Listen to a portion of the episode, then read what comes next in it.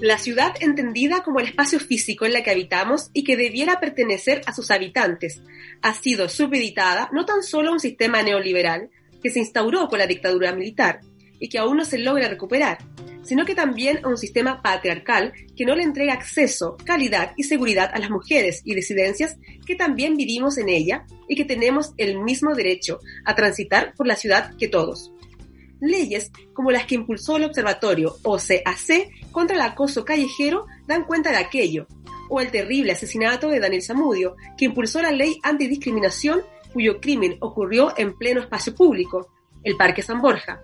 Entendemos entonces que estos espacios han sido históricamente gestionados, planificados y diseñados por hombres, quienes piensan en el usuario de estos como un ente promedio y asexuado. Por eso es necesario empezar a considerar las distintas necesidades, diferencias históricas y culturales que tienen las mujeres, disidencias y los hombres en el diseño de los territorios que habitamos. Sobre todo si quienes más recorren las ciudades a lo largo y ancho son las mujeres, porque somos quienes criamos, trabajamos, cuidamos y somos dueñas de casa a la vez. Estas diferencias son poco exploradas como factor de cambio social y ejercicio ciudadano. Si hay voluntad, es posible identificar y modificar aquellas características físico-espaciales en las viviendas, en los barrios, en los territorios, escuchando e incorporándonos en las políticas públicas. No es casualidad que las dirigentes sociales y vecinales sean en su mayoría mujeres. No queremos veredas sin iluminación, ni tener que ponernos las llaves entre los dedos de las manos cuando volvemos a nuestras casas, ni hacer malabares para subir el coche a la micro. Tenemos derecho a vivir y habitar nuestros barrios con seguridad y sin miedo. Por eso hoy hablaremos sobre mujer, ciudad y territorio, en Desvergonzadas, el podcast de la rebelión del cuerpo.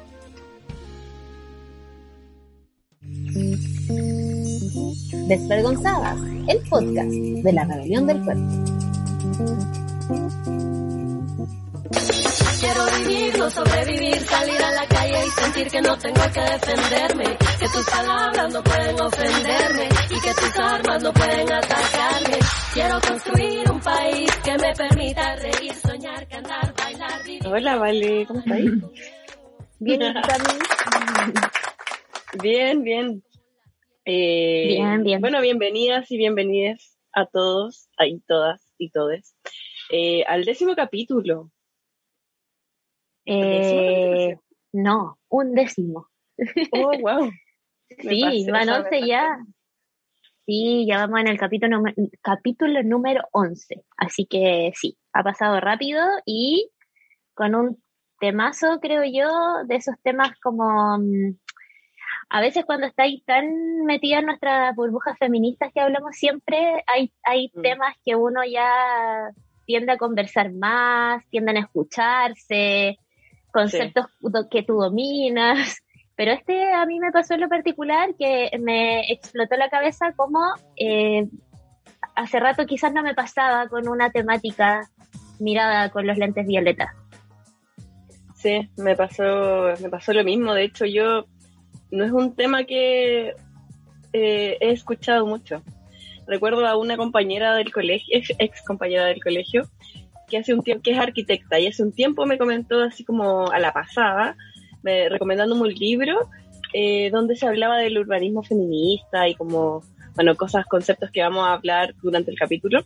Pero esa fue la primera vez y fue hace poco, onda, Mm, el año pasado, así, o este año. mm, Y claro, cuando uno se pone a leer un poco del tema, quizás es como cuando le ponís nombre al feminismo y decís, ah, ya, sí sabía estas cosas, pero no sabía que tenían nombre. Me pasó como Sí. algo parecido con esto, eh, que efectivamente son cosas que uno puede, podría haberlas tenido eh, en el inconsciente ahí, y, y puede ser temáticas que, que sí se han conversado, pero no con ese tema, y, y es bueno también ponerle nombre. Así que bacán. Sí, a mí me gusta mucho porque me pasa que mm, también cuando uno sale de esta burbuja, eh, eh, en la que uno a veces piensa que estamos todos y no, hay ciertos temas que, o, o no, más, más que ciertos temas cuando conversáis con ciertas personas, hombres en general, o mayoritariamente, eh, siempre esta cosa de que nada, que el feminismo, la feminista, que quieren igualdad, que los sueldos, que los, los piropos y no sé, o, como un tema más y, y, para ellos eso tiene que ver, eso es... Claro, eso es... Y lo otro es que muy egocentristas también ellos, pues como, como que es contra ellos y qué les pasa con los hombres, eh, en fin. ¿Qué pasa con este tema? Que siento que eh, nos entrega una mirada del feminismo que realmente es, tiene que ver con mirar otras disciplinas desde la perspectiva de género y con estos lentes violetas. Mm. Como no se trata de que las mujeres podamos habitar urbes o espacios públicos de manera segura. Tiene que ver con hacer eh, espacios seguros y habitables para personas en situaciones de discapacidad, con neurodivergencia, eh, de diversidad sexual, niñas, hombres también, eh, entonces finalmente vemos este feminismo eh, que tiene que interseccional, claro, y que tiene que ver con eh, ir contra el patriarcado, ir contra las leyes capitalistas, ir contra esta sociedad del exitismo, de la productividad, que finalmente hace que incluso las ciudades estén muy mal diseñadas cuando las queremos ver como, como espacios seguros, habitables y espacios como de cuidado también. Entonces por eso siento que es un tema muy rico, ¿cachai? Como de mirar. Mi, mi primer como acercamiento o, conexión, como cuando tú te sentís representada en algo, oh, esta cuestión sí me pasó o algo así. Lo que me pasó con esto fue el tema de la cosa que dijeron. Como que leía, leí como un, una columna que hablaba del tema y decía, claro, o sea, hay, las calles son oscuras, son eh, angostas, ¿cachai? La noche es peligroso pasar o o, pasáis y, te, acosan, ¿cachai? Como me, costó como ver la conexión entre patriarcado y ciudad o construcciones y esas cosas como eh, me costó, debo decir que me costó, pero le encuentro toda la razón igual. Claro. y aparece también otra, ay, Que, que siento que aparece también otra disciplina más tomada por los hombres, ¿no? Como eh, cuando empezamos a investigar sobre el tema para también abordar el capítulo, empecé a ver que quién construye la ciudad, quiénes diseñaron la ciudad, pensando en quiénes. Y vuelve a pasar lo mismo. La historia contada desde los hombres, eh, la experiencia eh, puesta en, o sea, saliendo como de sus bocas y de sus experiencias finalmente, como de su vivir. Entonces, por supuesto que nuevamente no aparecemos nosotras y y ahí, y siempre, siempre que no aparecemos nosotras, eh, hay un tremendo vacío y hay una tremenda invisibilización como de derechos una básicos también. Sí, sí. Así que. Pero eh, igual es bueno porque uno dice como, o sea, uno, digo, persona que está en proceso de construcción y aprendiendo todo, como, ay, se necesita perspectiva de género en todas las áreas. Ya, pero veamos cada una de las áreas y cómo se hace, ¿cachai? Y ahí mm. eh, es como entrar, me acuerdo que cuando una vez tuve una conversación con un hombre cisgénero, ah, eh, muy, muy dentro del rango, ¿cachai? Entonces me decía como, ay, pero igual es súper hilar fino como, no sé, estábamos hablando de cómo la publicidad afectaba, ¿cachai? En la mm. autoestima y todo eso. No, sí eso es hilar muy fino. O cuando salió el tema de el caso de Antonia, donde el fiscal dijo cómo se necesita perspectiva de género en eh, los juicios o todo el tratamiento de, demanda, no sé cómo se dice judicialmente, mm. ¿cachai? Pero en términos de, del derecho también se necesita perspectiva de género. Entonces uno ve que, ya como que va tomando forma y, encuentro muy eh, importante también que veamos otro tipo de temas que quizás no se eh, no es que no se toquen porque sean tabú, sino que no están tanto en, la boca, de todos, ¿cachai? Mm, eh, mm, pero mm. es como una forma de, si tú que estás escuchando esto, no sé, estás, estudiando arquitectura o te tinca la arquitectura o, o no sé, el diseño de ambientes, qué sé yo, eh, y pensáis de repente como cómo puedo aplicar en mi el feminismo como en estas cosas, eh, aquí como vamos a, vamos a evidenciar como cuáles son las cosas que podíamos cambiar, ¿cachai? Este es tu capítulo. Claro, este es tu capítulo. Este es tu capítulo. Y bueno, para, para poder conversar, eh, obviamente, evidentemente que teníamos que traer a una persona que supiera. Más que nunca, digamos. Más que nosotros no ya bueno. Como ya hemos dicho, eh, no somos expertas en los temas, pero bueno. Eh, hoy día te cuento, te cuento de quién tenemos invitada. Eh, bueno, para todos quienes están escuchando, hoy vamos a conversar con Patricia Retamal, quien es cofundadora de Ciudad Feminista, una plataforma de acción académica y también es activista que busca incidir en la comprensión del espacio urbano y sus interacciones. También es parte eh, de Mujeres en Red Zona Sur y Red de Mujeres por la Ciudad, eh, que son redes de organizaciones eh, que trabajan por que las ciudades tengan perspectiva feminista. Yo, como leyendo esto, ya salió el tema del urbanismo feminista. Y yo como, pero ¿por qué es el apellido de feminista? Porque también como que es muy en pro de, bueno, el feminismo es en pro de la equidad e igualdad de derechos, eh, pero de repente no va a faltar el que te diga como, pero ¿por qué feminista? No sé qué. Eh, y el término de, el término de urbanismo feminista, eh, lo, como que lo acuñaron cuatro arquitectas y, si no me equivoco, como cientistas políticas también, feministas de la época, del siglo pasado, eh, entonces, como en honor a ellas y como a visibilizar que viene desde una perspectiva feminista, es que se habla de urbanismo feminista. Pero como más adelante igual vamos a cachar cuáles van a ser como las temáticas que como principales de, esto. Y bueno, además de eso, eh, actualmente es estudiante de arquitectura de la Universidad de Chile. Entonces, eh, sin más preámbulos, demos paso a Patricio. Me llama porque soy una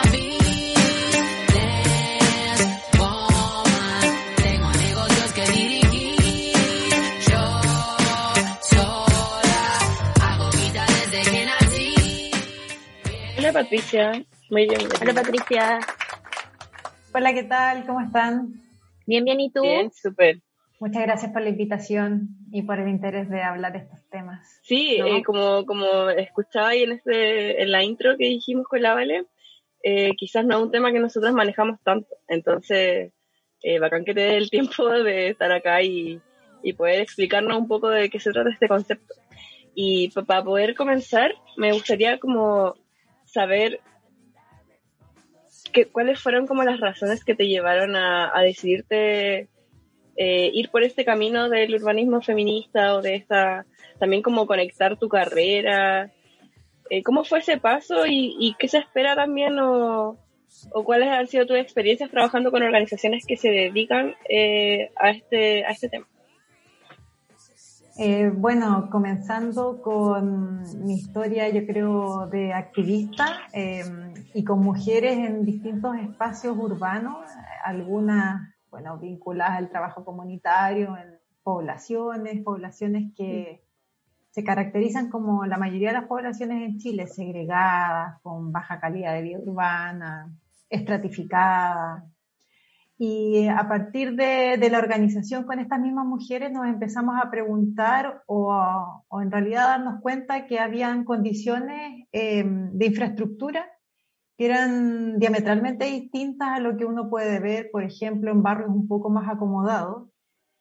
Y podría ser ese el motor em, de una desigualdad más de la que nosotras experimentamos eh, diariamente. Entonces, ahí surgen algunas preguntas y bueno, yo tengo de formación, soy profesora de Historia y Geografía y actualmente estudio el doctorado Territorio, Espacio y Sociedad en la Facultad de Arquitectura y Urbanismo.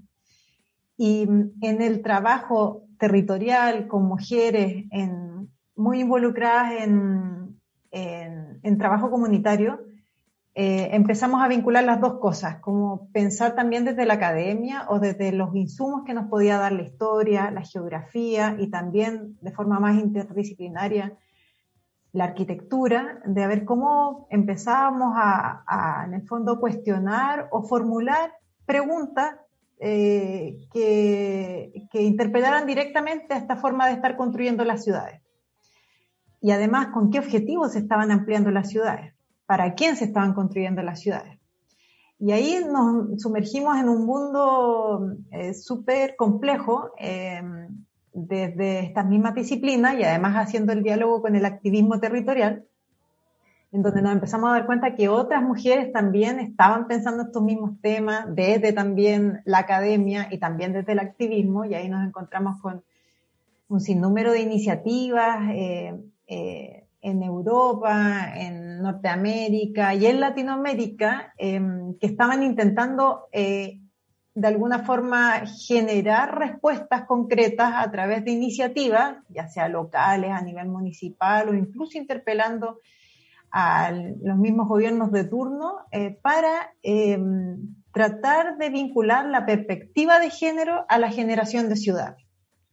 Y ese fue primero el, el, primer abordaje que tuvimos y bueno, y ahí creamos la plataforma Ciudad Feminista, pensando en que podía ser una plataforma que dialogara con la academia, con el activismo, que pudiera materializar algunas de estas preguntas que nos estábamos haciendo. Y ahí logramos, bueno, finalmente constituir un equipo eh, formular un, hicimos un proyecto, dos proyectos eh, levantamos para poder dimensionar cuál era la percepción de las mujeres frente a ciudades segregadas o barrios o bueno, o en distintos lugares donde nosotros nos movilizáramos diariamente. Y además hicimos un trabajo donde encuestamos a mujeres en las salidas y acceso del, de la línea 3 del metro de Santiago, la, línea 6, perdón, que cruza mm. algo así como siete comunas de la región metropolitana y preguntándoles, bueno, hicimos un cuestionario, lo trabajamos con Sur Corporación, que también junto a Olga Segovia hay un nicho también muy interesante en Chile que se está preguntando estas cosas. Eh, Olga Segovia es arquitecta y, ahí aplicamos por primera vez un instrumento y que lo llamamos, fue una auditoría de género que nos permitió también, o sea, en el fondo darnos cuenta de lo que decía la, literatura era cierto, que hay una percepción de inseguridad superior de las mujeres en los barrios que tienen baja calidad de vida urbana, ¿verdad? Que también el Metro de Santiago piensa la movilidad desde la superficie para abajo pero no de la superficie para arriba. entonces las condiciones en que se, a las que se exponen las mujeres son muy diferentes dependiendo de la comuna en las que salgas. Eh, entonces, sido un sinnúmero de, de situaciones. Y bueno, las categorías que hemos identificado y que no los decimos nosotros, sino que ya hay más de 20, 30 años de estudios relacionados con esto, y que han sido o son incipientes en Chile y que está la oportunidad de hacer muchas cosas, eh, han identificado que la movilidad eh, es diferente eh, respecto a los hombres. Las mujeres con los hombres nos movemos en la ciudad de forma distinta, por eso es muy, es una necesidad que tenga la, hoy día el transporte público, por ejemplo, una perspectiva de género. La seguridad también es sumamente distinta. Nosotros las mujeres estamos expuestas no solamente a un robo, sino que a, cualquier abuso de carácter sexual, ¿verdad? Y eso modifica todas también las variables que uno, a las que uno pueda exponerse. Y ahí hay un componente alto en donde la ciudad se vuelve el escenario perfecto para que a uno les pueda suceder. Entonces, algo de eso tiene que decir el urbanismo, ¿verdad? Para modificarlo, para que no sea ese escenario perfecto y los temas de cuidado que han aparecido ahora con mucha fuerza a propósito de la pandemia, como la ciudad no se hace cargo también de tener espacios de encuentro y de cuidado. O sea, solamente mm. nos segregamos al espacio privado y hay otro elemento muy interesante ahí que el urbanismo feminista intenta instalar, que es este romper el binario entre lo público y lo privado, ¿verdad? Y hablar de un mm. espacio integral o la interdependencia entre ambas esferas, que podría construir a partir de eso o pensar en ciudades más justas y mejores para hombres y para mujeres. Sí, hoy qué interesante. Como yo ahora, claro, yo entiendo lo que nos planteas, como desde dónde viene y todo, y te quiero llevar ahora al ámbito de la experiencia, como tu mujer. Eh, para también quienes, eh, todos que nos están escuchando, eh, desde la experiencia, desde lo vivido tuyo en la calle, eh, ¿cómo, ¿cómo, ves, y que si nos podéis dar ejemplo, eh, cómo ves truncada efectivamente la movilidad de nosotras mujeres, por ejemplo? Mm.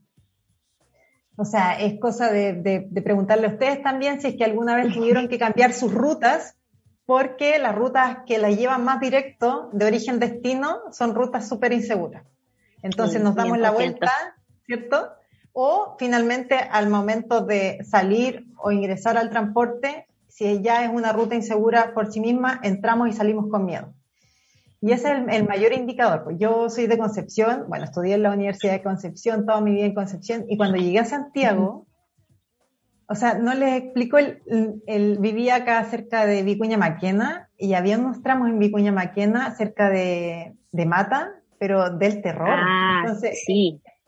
Es, experimentar el miedo. Y hay autoras que han logrado como fortalecer esta idea y decir, bueno, si es que uno anda con miedo en la calle, eso igual es un tipo de violencia de género uno, mm. uno no, no, puede andar en el espacio público con una sensación de terror, entonces, mm. y que obviamente experimentada de forma distinta un hombre o un varón por ese mismo tramo en el que yo o ustedes mismas han experimentado mucho miedo, seguramente no lo tienen, o a lo más, bueno, pensar que le van a quitar sus cosas, pero uno siempre piensa que puede recibir una agresión sexual, ¿verdad? Mm, Entonces, Sí, pensar en eso, en esas cosas, ya en el fondo hacen el primer clic.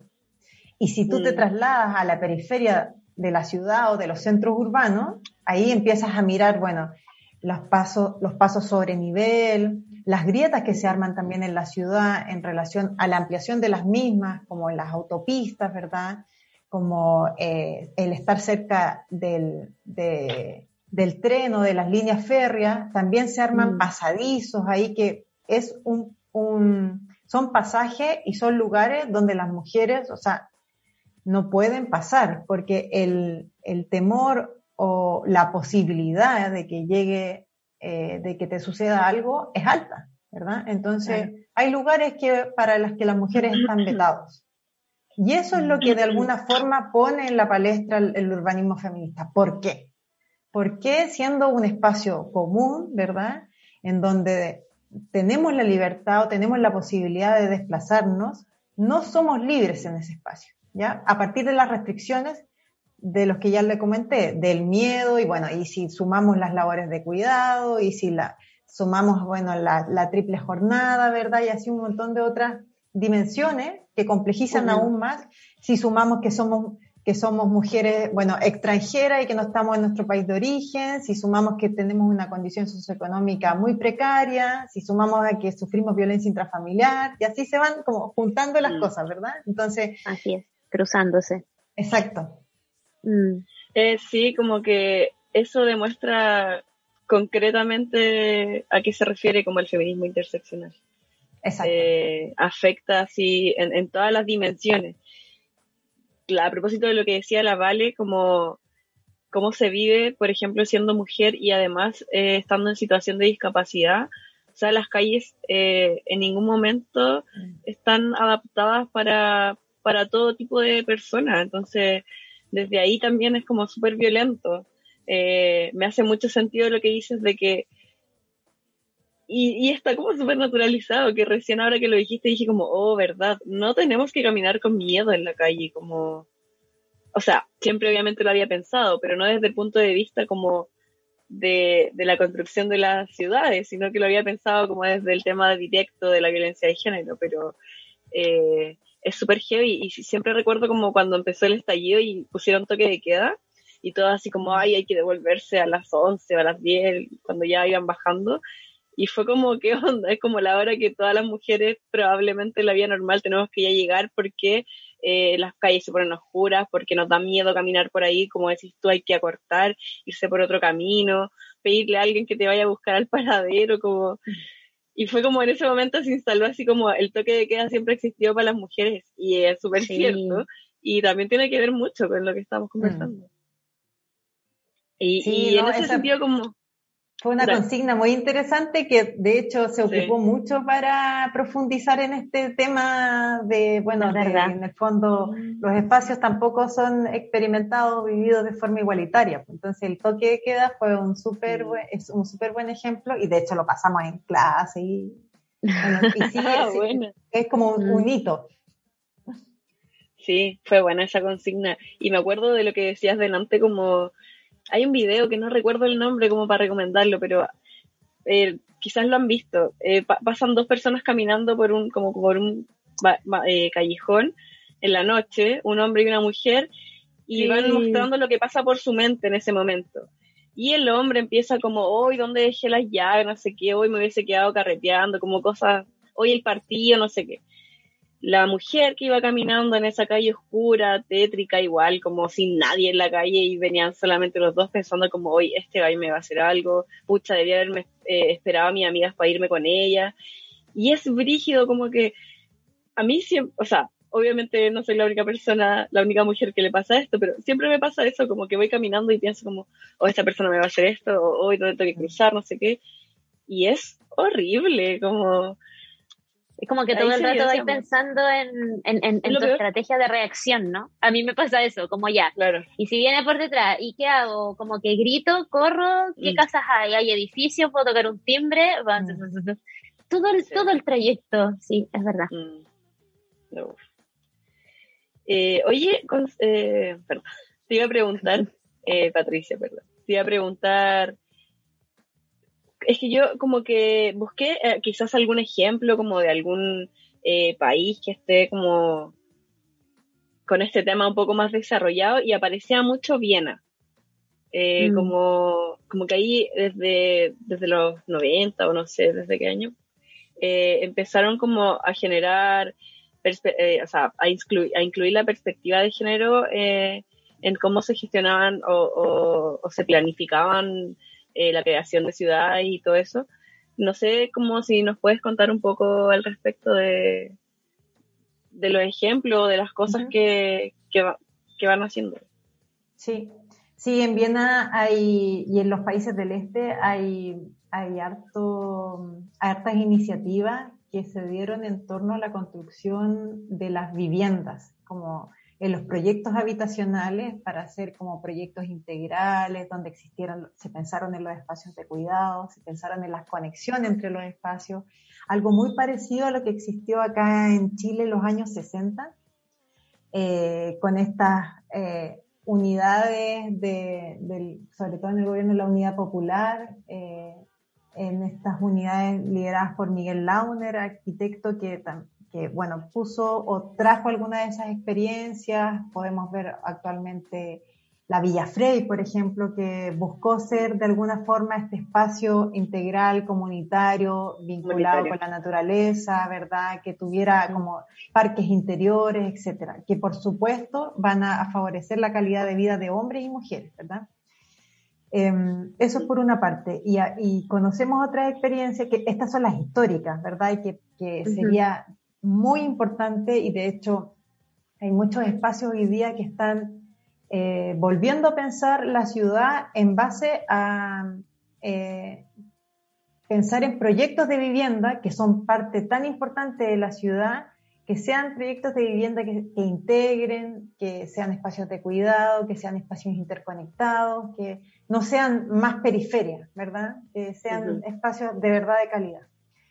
Y por otra parte están los proyectos que tienen que ver con los espacios, comilla, públicos, y hay, hay mucho de eso en, en España, especialmente en la ciudad de Barcelona, en donde eh, precisamente un grupo de arquitectas y geógrafas se une pensando en estos temas y hoy día son un grupo muy consolidado que es el FUNSIX y que ha liderado hartas iniciativas en espacios públicos, construyendo plazas, em, generando incidencia en, los municipios para eh, generar diversas iniciativas, ya sea de infraestructura o programas que involucren la perspectiva de género o al menos la conciencia de que los espacios deben ser eh, construidos con, o vividos de forma más igualitaria. En Latinoamérica, porque bueno, estamos viendo Europa y Latinoamérica completamente diferente, ¿verdad? Es muy difícil también exportar o importar más bien eso, ese tipo de iniciativas porque no contamos ni con un cuarto de esa infraestructura pública maravillosa que se cuenta ya, ¿verdad? Claro. Entonces, en Latinoamérica han habido iniciativas eh, bien interesante, eh, podría mencionar la el municipio de Bogotá, en donde hay una académica que está en la red de Mujer y Hábitat, eh, Marisol Dalmazo, que generó iniciativas o programas eh, relacionados con la movilidad y los cuidados. Entonces ahí hay no conozco en detalle el programa, pero es eh, involucrar las políticas de, de, o al menos incidir en la movilidad, ya sea el transporte público, los espacios, los paraderos, etcétera, y dotarlos de perspectiva de género, ya sea desde la seguridad hasta las paradas de, de la micro, que estas no sean en espacios eh, ya predefinidos, sino que sean cuán, dónde y cuándo lo necesiten las mujeres, que ya eso es un primer avance. También está en términos de movilidad algo muy eh, interesante y también con que ha provocado harto debate, que son los vagones diferenciados entre hombres y mujeres mm, en que han sido controversiales porque se dice, bueno, ¿por qué nos tenemos que ir a un vagón, a dos, a mm. tres específicos y no podemos ocupar todo el vagón? El tema es que mm. allá había tanta violencia eh, física y sexual contra las mujeres que decidieron tomar, eh, mientras esperamos el cambio cultural, ¿verdad? Que logre inhibir o eh, cambiar esas cifras negativas, bueno, hacemos estas medidas de acción positiva y la verdad es que a pesar de, las críticas ha habido una baja importante en las denuncias de acoso y abuso sexual en contra de mujeres. Eso es, es un dato concreto. Entonces, iniciativas como esa, pensando en una ciudad con perspectiva de género, se han implementado en distintos como niveles, porque podemos hablar de la infraestructura, de la movilidad, de los espacios públicos y privados, ¿verdad? En este caso la vivienda, eh, en los espacios públicos, ya sean las plazas. Entonces, han habido distintas iniciativas. Y, por eso, y gracias a eso, el, eh, la perspectiva de género eh, en la ciudad se ha fortalecido, porque finalmente hay iniciativas concretas que dan cuenta y permiten hablar de que este es un problema estructural, ¿verdad? Y que si uno no genera modificaciones, este problema estructural va a seguir generando desigualdades. Y al, y al promover estas ideas o iniciativas, eh, la verdad es que el impacto es muy positivo, sobre todo en la vida de mujeres y niñas. Entonces, es, es ponernos a investigar, a fortalecer los diagnósticos y a partir de los diagnósticos promover iniciativas, ya sea en los gobiernos locales o a nivel macro, en ministerio. Eh, aquí en Chile fue, por ejemplo, muy controversial cuando pusieron los torniquetes en las micros. Esa fue una medida que yo puedo decir anti perspectiva de género absolutamente.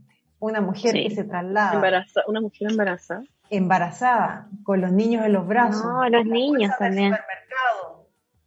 También la, Ábrame la, puerta, por favor. La estrechez también del mismo, de, del, mismo mecanismo, ¿verdad? Sin reconocer los cuerpos que hay en Chile, en Latinoamérica. Claro, esa fue una medida antigénero. Entonces, cosas como esa, uno también puede tomarlas como ejemplo para decir qué es lo que no hay que hacer. Mm. Eso más o menos algunas iniciativas y además, bueno, muchos nichos de investigación y activismo en Argentina, Uruguay, Perú, Colombia, Brasil, surgen desde el espacio activista y también del académico. Eh, a propósito, bueno, de, los nichos que hay en arquitectura, también en geografía, nosotros trabajamos harto desde la geografía feminista, que busca también fortalecer estos diagnósticos y tratar de hacer análisis en las múltiples escalas, en la escala desde el cuerpo, considerando una de las primeras escalas, eh, la escala local, la escala nacional, la escala internacional incluso. Entonces los estudios espaciales de forma interdisciplinar han fortalecido mucho y hay mucho material para seguir trabajando y también muchos espacios donde seguir o intentar incidir. Oye Patricia, y muy cortito, en, ese sentido, eh, el tema de como las estatuas que hay en los espacios o los nombres de las calles, que me acuerdo que en, la otra vez escuché en Santiago el 8% de las calles tienen nombres de mujeres en comparación a hombres. Eso también está como dentro de, del urbanismo feminista, como el cambio en ese tipo de detalles. Sí, súper buena pregunta, porque, claro, estamos hablando de cosas materiales, cómo incidir en lo material, em, en lo estructural, pero hay cosas simbólicas que finalmente mm. construyen realidad. Entonces, si uno ve reflejado en, todas las calles nombres de varones, próceres, claro es como la invisibilización que se le ha hecho históricamente a las mujeres en la historia. por ejemplo, que mm. empezamos a aparecer después del derecho a voto. Eh, y así como todos los, los, logros que hemos tenido que han sido finalmente todos disputados. Mm. Entonces, el orden simbólico igual construye el lenguaje, construye realidad y, por cierto, te posiciona a ti simbólicamente en un eslabón inferior, porque si es que ves que hay pura referencia masculina es porque nosotros no hemos incidido en absolutamente nada y en el fondo sí ha sido así. Pues. Entonces, el, el tema de las estatuas también representa simbólicamente el que estamos, bueno, en una ciudad que ha sido construida desde lo simbólico eh, asociado a lo masculino. Entonces, también es una disputa muy interesante que dar. Y ahí están también las compañeras del, del ámbito de las artes, de la historia, que también están haciendo trabajos muy interesantes Em, entonces estamos como en distintos frentes eh, y todo contribuyendo a que finalmente nos sintamos cómodas en el espacio urbano. Ese es principalmente el objetivo. Mm. Oye, Patricia, yo te quería preguntar por algo que a mí me llamó mucho la atención cuando empezamos a indagar en este tema, que tenía que ver con la diferencia entre los trayectos lineales, que por lo general mm. eh, hacen los hombres eh, en sus actividades diarias eh, frente a estos trayectos como mm, eh, poligonales, ¿cierto? De forma poligonal que hacemos las mujeres. Como yo no había sido nunca consciente que que heavy uno crece con esto en la cabeza como, no, si tu papá no va a ir, no, si tu papá no va a pasar, no, es que tu hermano no, no, y, y una como, no, si yo me puedo mover por toda la ciudad, como una, una gran gracia, y no es una gran gracia, como que cuéntanos cuál es la diferencia y, cómo se ve y cómo habitamos también este espacio, cómo nos trasladamos. Sí, bueno, eh, hay, hay, dos elementos ahí, que es la planificación del transporte visto desde arriba, ¿verdad? Construido mayoritariamente por hombres, eh, lo que afecta también no solamente o condiciona a las mujeres, sino que también a personas, incorporamos la clase social, ¿verdad? Eh, trayectos que no se ajustan muchas veces al, a la realidad o los trayectos de las personas, eso es por una parte. Y por otra está esta eh, triple labor que nosotras comúnmente desarrollamos, que es, bueno, estar a cargo del cuidado de los otros, de las otras, y eso eh, impacta directamente en, en, nuestra movilidad. Entonces, como el transporte público es eh, pensado de la casa al trabajo, del trabajo a la casa, o al menos respondiendo a, trayectos que posiblemente puede utilizar la mayoría de la población, ¿verdad? También, bueno, lo que pasó con el Transantiago es, eh, evidencia de que ahí no se consideró ni siquiera, ni siquiera los varones. o sea, nada. No nos consideraron como personas. Sí, exacto. Ahí hay una primera, pero cuando empezamos a, a ver con la lupa, eh, con, con, los lentes de género, mm. ¿verdad? Las actividades diferenciadas entre hombres y mujeres, en donde las mujeres tienen naturalmente o, o culturalmente más bien eh, la responsabilidad sobre el cuidado, vemos que las mujeres hacen este tramo poligonal en función de salen de la casa, van a dejar a los niños, llegan al trabajo, se van del trabajo, pasan al supermercado, pasan a buscar a los niños y llegan a la casa. A eso se refiere el poligonal. Y el mm. transporte público no fue pensado para eso. Entonces, cuando las mujeres hacen eso, esos movimientos, em, lo, que, lo que hacen tienen que ellas generar sus propias estrategias porque no va a haber ningún transporte que finalmente ayude a hacer ese movimiento, porque la planificación fue pensada para otra cosa, de la casa al trabajo, del, del trabajo a la casa que es mayoritariamente el trayecto que hacen los varones y que, bueno, está mega archi diagnosticado que es así. Em, entonces, eso, eso, eso más o menos eh, em, puede, o sea, da luces de, cómo entender esto, esta diferencia lineal y poligonal. Y ahí también surge la necesidad de cómo incluir el cuidado, la ética del cuidado, la economía del cuidado, como la perspectiva que uno encuentre más adecuada al transporte, en la planificación del transporte, ¿verdad? Y así otras cosas como la infraestructura del mismo transporte, otras decisiones que puedan cruzar con seguridad, eh, con la movilidad, con los cuidados, etcétera. Interesante. Eh, Me estaba, estaba acordándome de una experiencia que tuve eh, porque te iba a preguntar acerca del factor eh, percepción de la seguridad, que también como que lo leí bastante en, este tema, como que también era muy importante eh, y que varía mucho en la percepción de seguridad, como ya lo vimos, en mujeres y en hombres.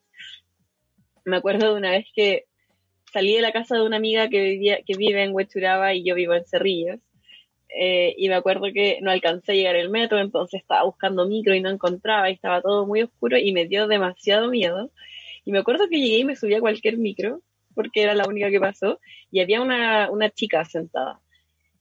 Y habían puros hombres. Y fue como un impulso eh, y me acerqué a ella como para sentarme cerca de ella nomás, ni siquiera para preguntarle nada y me dijo, oye, ¿estáis bien? Como te veo preocupada. Y yo le dije, pucha, es que estoy como perdida y, es tan tarde. Bueno, no era tan tarde, pero estaba muy oscuro.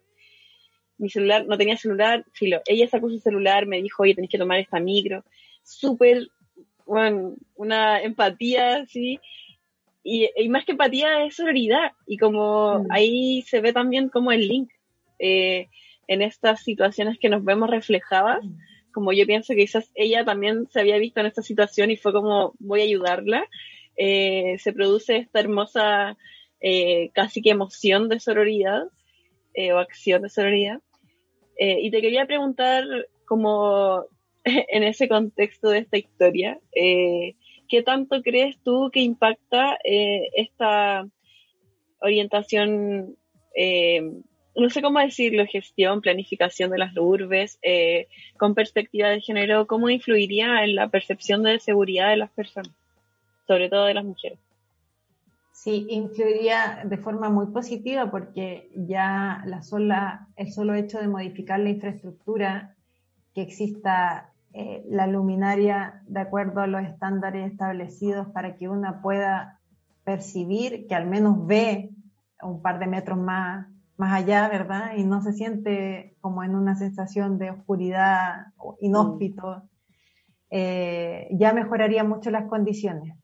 Nosotros, bueno, y en relación a lo que tú me decías con, con esta red de sororidad, ahí hay dos elementos muy importantes. En el espacio que me ha tocado trabajar, en la red de mujeres por la ciudad y mujeres en Red Zona Sur, el principio es la conformación de redes eh, para prevenir violencia de género en el espacio público y en el espacio privado. Esto no es nada nuevo, es, una estrategia latinoamericana de siglos, eh, el que las mujeres se ayuden mutuamente en situaciones de riesgo, ¿verdad? Pero nosotros al armar esta red la hicimos pensando en situaciones de riesgo en contextos urbanos, en contextos de ciudad y, bajo las condiciones que en las que nosotros nos encontramos.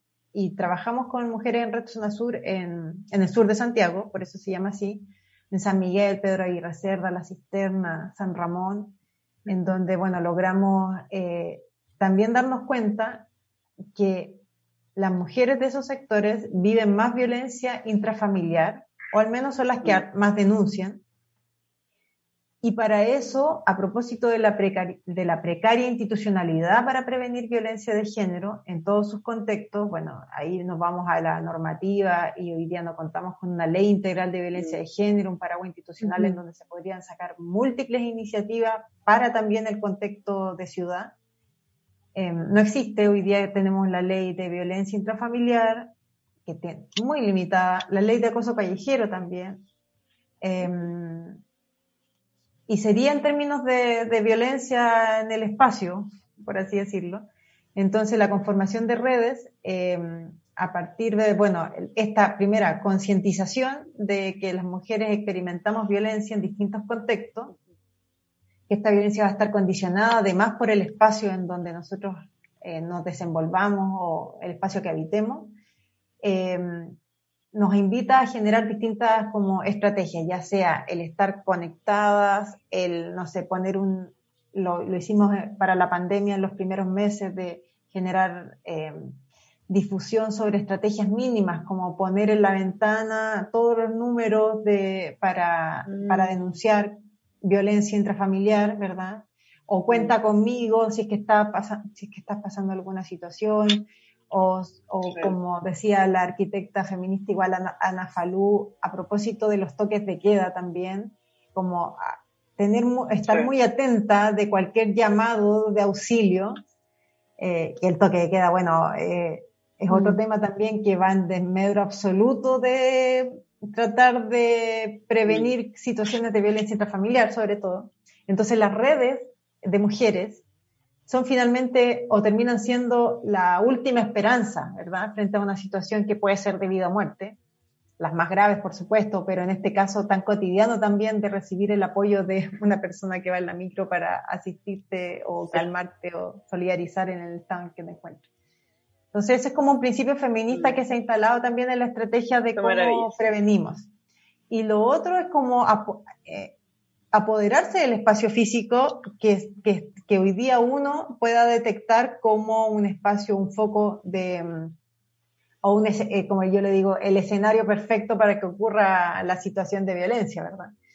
Mm. O, o, apoderarse de espacios que están súper masculinizados también. Eh, y eso se puede hacer, bueno, no, se, no, no, es fácil hacerlo. Nosotros hicimos un, un proyecto que se llamó eh, Tomarnos la calle con mujeres en Red Zona Sur y se trató de hacer un proyecto en el Parque Pierre Dubois de Pedro Aguirre Cerda, un, parque, pero de lujo, pero que lamentablemente la infraestructura del lugar invitaba solamente a niños y varones a, ocuparlo. Skatepark, mm. fútbol, tenis, bicicleta.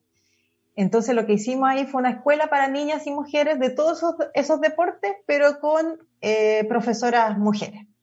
Y compramos los repuestos de bicicleta, los skates, cascos, todo estuvimos cerca de cinco meses trabajando y ahí ocupa, o sea, revertimos un poco el paisaje del lugar que estaba mayoritariamente ocupado por hombres. Eh, además que a las niñas también, a propósito del temor que se tiene de que les suceda algo, ocupan menos el espacio público, menos los parques. Eh, entonces, iniciativas como esta como que cambian un poco el switch o el paisaje de quienes ocupan o pueden ocupar el lugar. Entonces son pequeñas iniciativas que uno va asimilando al activismo, por una parte, que tiene que tener el motorcito siempre andando, y por otra parte, como ir a tocar la puerta de lo institucional. Aquí hay un buen proyecto, tenemos gente a disposición para trabajar, simplemente necesitamos los instrumentos, ¿verdad? Em, y entonces pensamos, ¿por qué no hacer iniciativas más transformadoras aún desde los mismos ministerios, por ejemplo? el Ministerio de Transporte, las tremendas oportunidades que hay ahí. El Ministerio de, la Mujer también, y Equidad de Género, tremendas oportunidades. Pero ¿qué pasa? Realmente estamos en la foja cero de tratar de recién prevenir la violencia intrafamiliar, entonces nos quedan muy pocas herramientas para pensar en una ciudad con perspectiva de género. Claro, eso justamente te iba a preguntar eso, como eh, quizás hay organizaciones sociales que, que ven estos temas, pero eh, ya viendo instituciones estatales o el mismo ministerio, eh, viniendo obviamente de, del, tipo de eh, del tipo de gobierno mucho más conservador y que la idea feminista tampoco les es muy... no, no, les gusta definitivamente, entonces es difícil también ir teniendo avances en ese sentido. yendo un poco para atrás y como juntando todos estos factores, quizás como decisiones ya más estatales o lo que se hace con las organizaciones sociales, eh, ¿cómo, ¿cuál es el escenario, cómo verías tú esta evolución del urbanismo feminista en Chile? Ay, qué difícil pregunta. Yo, o sea, y eh, nosotros eh, eh, tampoco la pudimos responder, por eso te la estamos preguntando. yo, creo que está la tremenda oportunidad de que mm, se estudie em, el, el, el, por qué y el cómo, cómo hacer para, para, para efectivamente tratar de incidir. Y esto viene de la mano con la gente que está trabajando de manera territorial y que tiene que, que experimenta la desigualdad eh, muy de la mano con la gente que tiene las herramientas desde la academia para formular, para profundizar, para generar metodologías idóneas y triangulado con los esfuerzos que se pueden hacer desde la institucionalidad. Entonces, desde los distintos nichos hay que estar generando iniciativas. Eh, eso es como una posibilidad y hay mucho por hacer. En Chile hay mucho, mucho por hacer porque, ojo, estamos hablando de lo urbano. Imagínense lo que puede pasar en lo rural o en lo, rural, urbano. Sí, te iba a preguntar eso. Mm. Bueno, ahora... ¿Pero ha, habido, alguna evolución? Como... No, eh, respecto de... Mm, como eso, Claro, es como difícil que hayan cambios y estructuralmente también la, eh, las personas que toman las decisiones siguen siendo las mismas. Claro. Y aparte que lo del género siempre está como en el último eslabón de la cadena. Hay cuestiones supuestamente más urgentes. Entonces, como desde la perspectiva de género siempre se busca no atomizar estas medidas, sino que intentar transversalizarlas en los distintos eh, ejes de trabajo, por así decirlo. Mm. Y en, lo, y en lo rural pasa una situación de que en lo rural no hay planificación urbana, entonces tampoco podemos pensar en... No hay planificación del territorio. Eh, Patricia, tengo, una, tengo una pregunta ahí muy porque no tengo idea. ¿Cuándo eh, una zona es eh, rural y cuándo se transforma en urbana? ¿Cuáles son las cosas, como los indicadores que, que lo hacen cambiar? La, cantidad de personas principalmente. De habitantes. Sí, de habitante y hay características físicas eh, del territorio que hacen también que, que acompañado a la, a, la, a la, densidad de habitantes también se identifique ese sector como, como rural. Y está el concepto ahora que surge harto que es el rural urbano, a propósito como de que hay un centro urbano que pudiese ser el centro, no sé, pues de, de una ciudad pequeña, ¿verdad? Pero el paisaje es completamente rural, pues y la ciudad y, ese lugar se mueve principalmente por actividades eh, que solo se pueden dar en el ámbito rural, como son las actividades, la agroindustria, forestal, por mencionar algunas. Y ahí, si nosotros vemos o tratamos de profundizar en la movilidad, en la seguridad, en los cuidados. O sea, es como, después de todo lo que hemos hablado, se podrían imaginar, las mujeres en el ámbito rural no tienen redes, menos van a tener redes de cuidado. Los caminos son caminos de tierra, eh, la micro pasa cada una hora, ¿verdad? No, o sea, los niveles de seguridad y de violencia intrafamiliar, poco y nada también conocemos de eso. Entonces también mm. pensar en lo rural desde la perspectiva de género no solamente nos invita a pensar en la infraestructura, comillas, urbana o rural urbano o rural, sino que pensar en una serie de otros dispositivos que hacen que las mujeres vivan en una situación mucho más precaria que las mujeres urbanas. Entonces, casi que...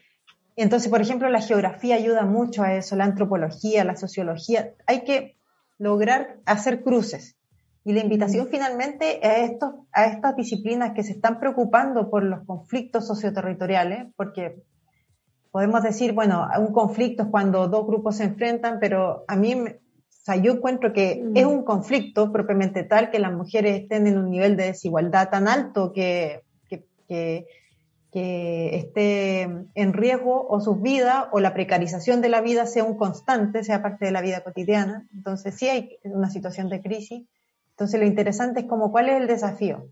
Seguimos hablando desde nuestros escritorios, pensando, pensando, pensando y como tratando de innovar o como hacemos algo. Y en el hacer hay un paso súper duro porque en el hacer no es fácil. Cuando hicimos el proyecto en Pedro Aguirre Cerda, o sea, cinco meses todos los sábados de mi vida eh, a las 8 de la mañana en el parque. es sacrificado. No, no, es, no es fácil, pero hay que hacerlo porque finalmente las cosas cuando uno igual ve en perspectiva las situaciones, como en parte te apasiona que uno pueda contribuir con un granito de arena y el impacto que uno puede generar tal vez es pasajero, pero finalmente en ese tiempo igual algo pasó en la vida de esas niñas que aprendieron a andar en skate. Es verdad, es verdad. Es como el pequeño granito de arena que finalmente uno piensa siempre que aporta, como ese, como que si le impacta a uno ya eh, te, sentís como que hiciste algo o algo ahí que, generó un cambio. Sí, es verdad. Cami, vaya a decir algo. No, no, no, que iba a decir eh, que, también vean como mujeres, me quiere pegar con lo de las calles. Eh, no, pero además de ver mujeres. No, pero el otro día fui al parque y sí, eh, fui a un skate park y había muchos niños, vi pocas niñas, ahora es que lo dices, como que fue como, mm. sí, vi pocas niñas. Sí, es verdad. Eh, Patricia, para ir cerrando esta interesante conversación, te quería preguntar, eh, tú como activista, eh, me gusta porque también todo tu interés parte desde ahí, ¿cierto? y lo que tú ves en las mismas organizaciones en donde participas, bueno, ya dijiste algo como de lo que se puede hacer, pero, pero también nosotros y con todo lo que está pasando con la nueva constitución, etcétera, hay espacio dentro de nuestra ignorancia de, de, como que no sabemos si también hay un espacio para, para esto, eh, no sé, como en la carta que nos constituye finalmente como, como ciudadanos y como sociedad. Hay espacios ahí como desde las políticas públicas, ¿para dónde, para dónde hay que impulsar o para dónde están impulsando ustedes? Eh, sí, bueno, a propósito del cambio constitucional y de lo esperanzador que significa tener una nueva Carta Magna, como dotada de mucho más derechos y construida también en colectivo, eh, mm. ahí hay un espacio muy interesante y que estamos apostando a que incluya algo de lo que estamos debatiendo en los distintos espacios. Y hay, hay una plataforma en particular que se llama Ciudad Constituyente, en donde estamos participando desde la Red de Mujeres por la Ciudad, Ciudad Feminista también está presente, eh, organizaciones de cuidado y así un sinfín de, organizaciones con otras temáticas y demandas también vinculadas a los espacios públicos y privados, eh, que está tratando de formular algunas iniciativas o al menos como estipular eh, los derechos mínimos que debiésemos tratar de alcanzar si queremos pensar en una ciudad más justa para hombres, para mujeres, para disidencias. Y ahí hay un espacio muy interesante en donde estamos como discutiendo, em, tratando de también que estas discusiones, eh, armamos un, primer borrador de, de, temáticas que fueron apareciendo en torno a la, a la participación de distintas organizaciones, se, lo, se los vamos a entregar a los convencionales algunos habían firmado previamente antes de que salieran electos. Tuvimos la suerte de que algunos salieron ah, electos. Ah, qué bueno. o sea, pasarles el documento y decirle, mire, cuando les toque hablar de ciudad en alguna de las comisiones que usted esté, acuérdese de nosotros. Y, y, porque, y eso es un esfuerzo igual, porque mm, es un, es un esfuerzo que se hace a partir del trabajo de organizaciones que se sientan a dialogar entre sí y como hay diagnósticos comunes, hay nuevas ideas. Y aquí lo que, si es que tenemos que hablar desde la perspectiva de, género, ha aparecido harto em, los cuidados como un ítem muy importante a considerar al momento de construir, ampliar y pensar las ciudades. Ese es un espacio eh, que se ve con, muchas luces para seguir avanzando y además que nos dota a nosotros las otras organizaciones de insumos en torno a, bueno, mm. si es que pensamos en la constitución, ¿a qué podríamos alcanzar o qué podríamos lograr eh, si es que estamos pensando estos temas? ¿Incidirá o no después de las políticas públicas? Nosotros creemos que sí. Em, porque finalmente la constitución es el paraguas institucional en donde se aterrizan todas las otras medidas las otras medidas va a pasar tiempo igual para que se vayan gestando, pero al menos quienes las propongan, y, y también pensamos estar en esas discusiones, van a decir, bueno, las proponemos porque en la Constitución aparece esta línea que nos permite aterrizar esto. Entonces, si la Constitución lo dice, nosotros vamos a tener, hay que formular este proyecto legislativo en torno a ciudades más justas. Así que ese es un espacio y como hacer un llamado a las personas, a las organizaciones, a quienes estén pensando en estos temas, que se involucren, se involucren, que hay muchas organizaciones hoy día funcionando, pensando la ciudad, pensando lo rural también. Em, hay mucha posibilidad de generar redes, cooperaciones y, además lo más importante es tener la conciencia política eh, desde la perspectiva de género, que hoy día estamos pasando por un momento histórico en donde sí podemos nosotros ser parte de la historia. ¿Verdad? A partir de estas pequeñas como luces que uno va, o caminos que va recorriendo. Entonces quedarse hoy día en la casa es como, eso ya no está de moda. hay, que, hay, que, hay, que, activarse. Y, hay tanto trabajo que se está haciendo como comunitario que la invitación es a eso, a, involucrarse, y a, tener esta perspectiva de género dentro de ese de ese vínculo y si hay cosas que hay que especificar, ya aquí paso el dato, hay literatura que uno puede también consultar. Entonces yo voy a recomendar dos libros, ¿puedo? Ya, buenísimo, sí, dale, esa, parte venía. ah, ya. Ya, este es como que fue muy importante para mí este libro que se llama Geografías Feministas de Diversas Latitudes. Ya. Y este es un compilado. Sí, este es un compilado que se hizo el, en el Instituto de Geografía de la UNAM de Ciudad de México y que reúne a toda la, toda la discusión de geografía feminista a nivel mundial, incluyendo la de Latinoamérica. Y es muy interesante porque en Latinoamérica, para cuando esto se hizo el 2016, era muy incipiente, entonces todo como que es una hoja de ruta para pensar distintos temas, los cuidados, la seguridad, cómo incluir una perspectiva interseccional también al momento de estar mirando los espacios, etc. Y hay otro, que esta es como mucho más taquilla, que es el urbanismo feminista del colectivo ah. que es el que le hablaba de Barcelona, que son estas chicas de arquitectas, geógrafas que pensaron, que hicieron un colectivo y que hoy día está logrando incidir en política pública.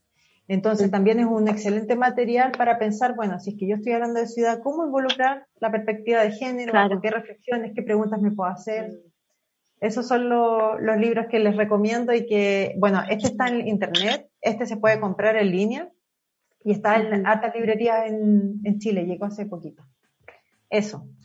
Gracias Patricia, qué buena, qué buenas recomendaciones y me encantó escuchar que ahí tienen algunos convencionales constituyentes ya que, que, tienen el tema, porque al final uno dice, oye, sí, podría entrar este tema, pero, pero ¿con quién lo, lo pongo sobre la mesa? Y qué bueno saber que, que hay ahí un, un, trabajo previo ya hecho con algunos y que, que se ponga el tema ahí en la sesión y en las comisiones y todo este trabajo que viene a los meses siguientes. Así que, por mi parte, Patricia, darte las gracias eh, por haber querido participar de este espacio y por habernos explicado también muy desde la experiencia y desde lo sencillo, pero sin restarle importancia al tema del urbanismo feminista y de todo el impacto que tiene. Así que muchas gracias. Súper, gracias a ustedes, la felicito por la iniciativa, porque finalmente esto igual contribuye a un granito de arena al, al pensar eh, las diversas temáticas desde una perspectiva feminista, así que felicitarlas por, por la constancia, estuve viendo que tienen ya varias temporadas, así que les deseo que sigan súper activas y felicitar el trabajo en general que han hecho eh, desde su organización, que han estado harto ahí en, en, terreno luchando después del 18 de octubre. La vi muchas veces en las marchas, así que un saludo fraterno a su trabajo. Ah, muchísimas gracias, mm. Patricia. Te agradezco también por haber estado aquí, por explicarnos, eh, como dice la Vale, como acercarle a la realidad, porque de repente me pasa que en estas cosas que son tan específicas como pienso como en temas de arquitectura, no, no sé básicamente nada, entonces como acercarlo también a la realidad cotidiana, eh, me parece muy interesante lo que hablaste del, de la trayectoria como, eh, ¿cómo era? Eh, no lineal, sino que... Poligonal. eso. Wow, es que no lo había, no estaba en mi, en mi Switch, así que buena te agradezco mucho y ¿dónde te pueden seguir los seguidores? Eh, cuéntanos como qué estás haciendo en este momento, alguien te quiere seguir y eso. Eh, les invito a seguir las redes de Ciudad Feminista, arroba Ciudad Feminista, eh, arroba Feminista Ciudad en Twitter, está la página de ciudadfeminista.cl también, y ahí hay varias iniciativas. Eh, yo en Instagram soy arroba patidanis, que tal vez no, no, llegan mejor por ciudad feminista, pero ahí encantadas de participar. Siempre nosotros estamos como dispuestas a colaborar en cuando hay instancias como esta, así que bienvenida a cualquier invitación y, y nada, pues de esto se trata, de, de colaborar, de generar redes. De generar redes. Bueno, muchas gracias Patricia. Gracias, Chao. Chao.